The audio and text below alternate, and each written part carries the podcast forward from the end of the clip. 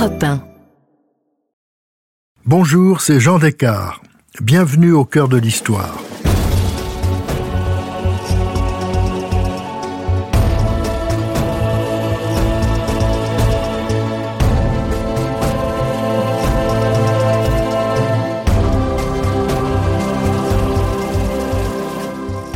Dans ce nouvel épisode en deux parties de notre série sur les grands complots qui ont jalonné les siècles, je vous raconte la spectaculaire conspiration de ceux qu'on appelle les décembristes. Il s'agit d'aristocrates et d'officiers russes qui, en décembre 1825, tentent de renverser le régime autocratique du tsar Nicolas Ier. 80 d'entre eux ont été condamnés aux travaux forcés en Sibérie, 11 de leurs épouses les ont suivis volontairement pour partager leur sort. À Saint-Pétersbourg, le 14 décembre 1825, le nouveau tsar Nicolas Ier rend public le manifeste par lequel son frère et prédécesseur, le tsar Alexandre Ier, l'a choisi comme successeur. Il annonce que va se tenir la cérémonie de sa prestation de serment devant les troupes, place du Sénat. Dans cette froide journée de décembre, une confrontation va se produire entre les régiments fidèles à Nicolas Ier et ceux qui soutiennent son frère aîné, Constantin.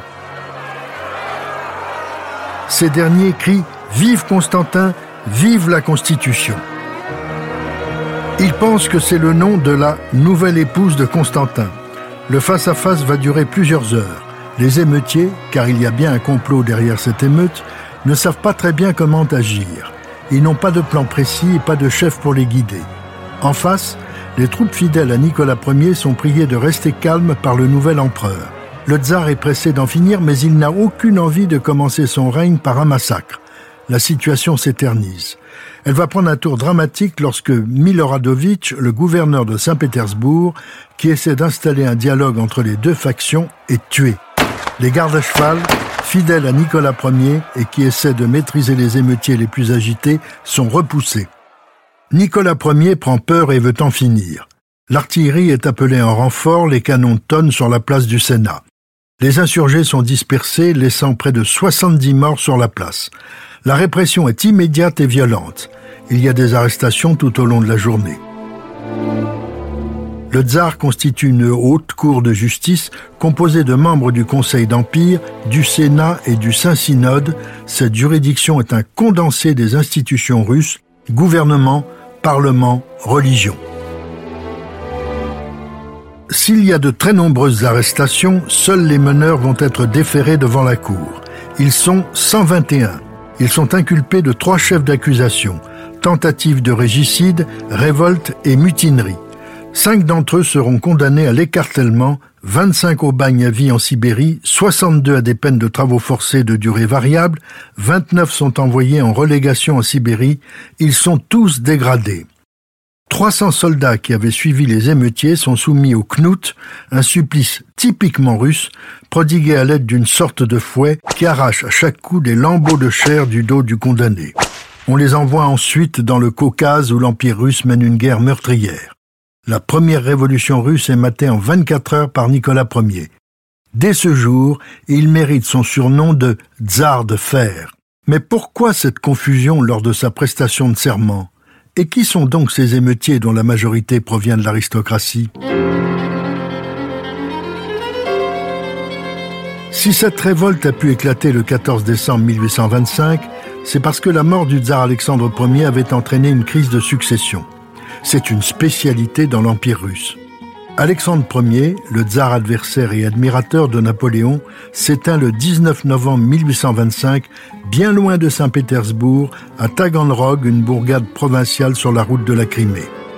Alexandre Ier n'a pas de fils, mais il a deux frères. L'aîné, Constantin, devrait logiquement lui succéder, mais un mariage non royal l'écarte du trône. Préférant sa vie privée à la couronne en 1822, il écrit depuis Varsovie, où il réside, à son frère Alexandre Ier, qu'il renonce à sa succession. Alexandre en tire alors les conséquences, il rédige un manifeste désignant son plus jeune frère, Nicolas, comme successeur. Puis, malheureusement, il dépose ce document dans les archives patriarcales pour que cela reste secret, ce qui n'était pas malin. Sa mort ouvre donc une période d'interrègne. Constantin est à Varsovie, Nicolas, qui est à Saint-Pétersbourg, assure l'intérim. Puis, Ignorant l'existence du manifeste, il prête serment à son frère aîné Constantin et demande aux troupes de faire de même. Toutes le font. En même temps, à Varsovie, alors territoire russe, Constantin, qui a renoncé au trône, prête serment à son frère Nicolas. Il est évident que cette situation ne peut que jeter le trouble. La Russie a deux empereurs, l'un à Varsovie, l'autre à Saint-Pétersbourg, et chacun a prêté serment pour l'autre. Nicolas finit par recevoir un message de son frère confirmant son refus de la couronne des Romanov et lui demandant de rechercher le manifeste d'Alexandre Ier qui fait de Nicolas son successeur. Nicolas comprend qu'il faut mettre fin au plus vite à cet interrègne et se faire proclamer tsar. En effet, il a reçu de nombreuses informations d'origine diverses. Un mouvement insurrectionnel est sur le point d'éclater. Il faut clarifier la situation politique au plus vite. C'est ce qu'il fait le 14 décembre 1825, mais c'est déjà trop tard. L'insurrection éclate, comme je vous l'ai raconté au début de ce récit. Mais qui sont donc ces conspirateurs dont le complot a échoué et que désormais on appellera en Russie les décabristes, parce que en russe décembre se dit décabra, et en France les décembristes C'est essentiellement la noblesse qui sera à l'origine de la conspiration de 1825. Les états d'âme de la noblesse russe remontent au tragique et bref règne de Pierre III, le mari de celle qui va devenir la grande Catherine après qu'elle s'en soit débarrassée, elle aussi, par un coup d'État. Durant les quelques mois de son règne, Pierre III n'avait pas réussi grand-chose à part mécontenter tout le monde. Il avait pris un seul édit et il concernait la noblesse. Pour elle, il avait supprimé l'obligation de servir l'Empire russe. En revanche, il avait décidé de lui conserver la propriété de ses terres et surtout de la paysannerie qui allait avec dans un état moyenâgeux de servage. Cette décision mettait les nobles en porte-à-faux puisqu'ils ne servaient plus à rien, on le leur interdisait, mais ils conservaient des privilèges considérables sur une grande partie de la population. Au sein de la société, ils se sentaient des parasites, un statut embarrassant qu'ils devaient au maintien du servage.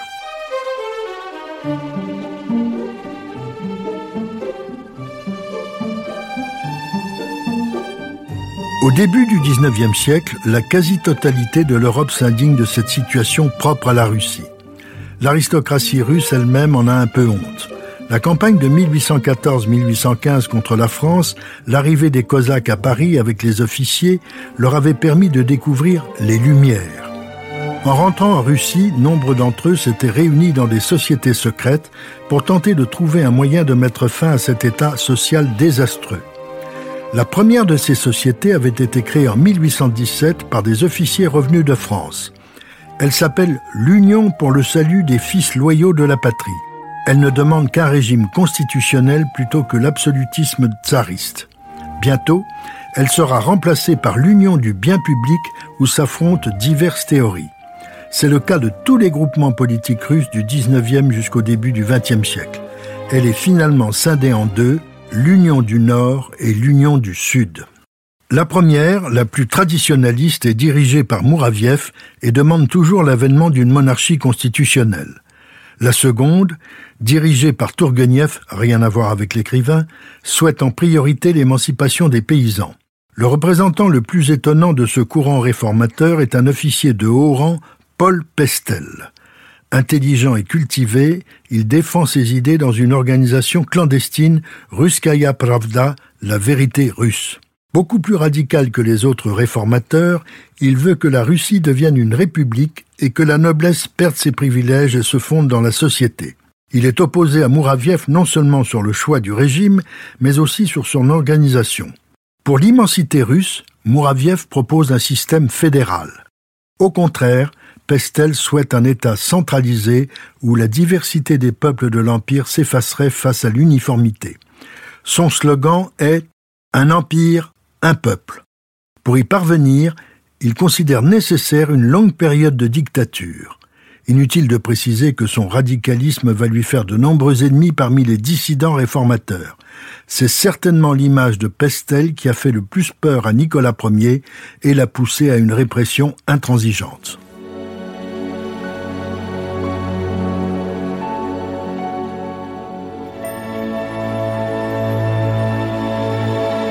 Le tribunal constitué par Nicolas Ier rend son verdict le 13 juillet 1826. Les cinq meneurs, on l'a dit, sont condamnés à l'écartèlement.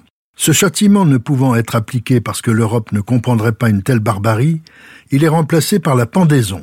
Les cinq condamnés, dont Pestel et Mouraviev, sont exécutés publiquement à l'extérieur des murailles de la forteresse Pierre et Paul. Parmi eux, il y a aussi le poète Rielev, et cela déclenche la colère de son ami l'immense poète Pouchkine qui avait soutenu le mouvement. Ce célèbre écrivain ne pardonnera jamais à l'autocrate ses morts pour l'exemple. La plupart des autres sont condamnés aux travaux forcés et à l'exil en Sibérie.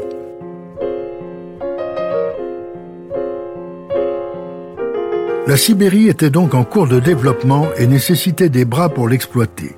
Construire de nouvelles villes et de nouveaux villages, travailler dans les mines qui regorgent de pierres semi-précieuses et de toutes sortes de minéraux, et aussi procéder à l'abattage des arbres de l'immense forêt. Avant d'envoyer les décembristes en exil, Nicolas Ier a privé les rebelles de tous leurs grades d'officiers, de leurs titres de noblesse, de leurs biens et tout privilège, ainsi que du droit de retourner dans les grandes villes. C'est donc les fers aux pieds, et ayant perdu toute identité sociale que les condamnés, dont la plupart appartiennent à la noblesse, vont gagner par convoi la steppe et la taïga sibérienne. L'échec du complot et le châtiment subi par les décembristes bouleversent l'opinion russe, surtout celle des élites. Les meneurs étaient de jeunes nobles représentant la fraction la plus éduquée du pays.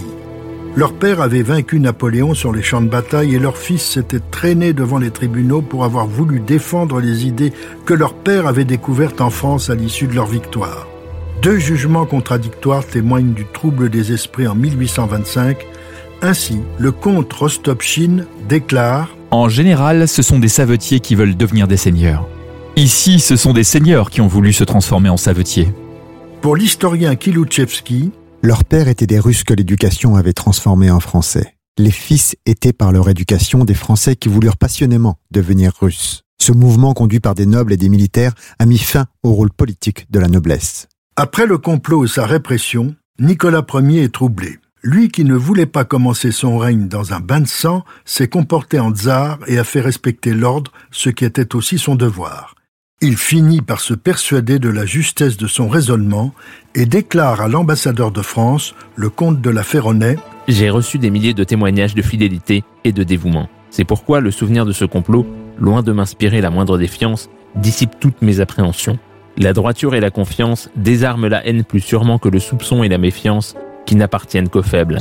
Je commence mon règne sous de tristes auspices et avec des obligations terribles. Je saurai les remplir. Quoi qu'il en soit, l'insurrection décembriste a profondément marqué Nicolas Ier. Elle amène, sans aucun doute, le tsar à se méfier de la noblesse comme d'ailleurs de toute manifestation d'indépendance et d'initiative de la part de ses sujets, quels qu'ils fussent. Un autre effet désastreux sera d'amener le tsar à barrer la route aux idées dites nocives. Il leur ferme les frontières. Dès 1826, il adopte le code de la censure et soumet toute publication à un comité chargé de lui donner ou de refuser son imprimature. Importer des publications de l'étranger devient alors très risqué. Ce type de mesure est d'autant plus absurde que dans le même temps, le gouvernement encourage l'envoi d'étudiants à l'étranger où personne ne contrôle les cours qu'ils suivent ni leur lecture. Pendant que le tsar, méfiant, verrouille la Russie, les proscrits, fer aux pieds, découvrent l'horreur de la Sibérie. Mais très vite, un réconfort va leur arriver, leurs épouses se battent pour eux et vont les rejoindre. Si cette plongée dans l'histoire vous a plu, n'hésitez pas à en parler autour de vous et à me laisser vos commentaires sur le groupe Facebook de l'émission. Je vous donne rendez-vous demain pour la seconde partie de cet épisode de Au cœur de l'histoire consacré au complot des décembristes en Russie. Au cœur de l'histoire est un podcast Europe Studio. Il est écrit et présenté par Jean Descartes. Cet épisode a été réalisé par Mathieu Blaise. Ressources bibliographiques. Les Romanov par Hélène Carrère d'Ancos de l'Académie française, édition Fayard 2013. Une histoire de la Russie par Jean-Pierre Arignon, édition Perrin 2020. La lumière des justes par Henri Troya de l'Académie française, édition Flammarion 1966. La saga des Romanov par Jean Descartes, édition Plomb 2008.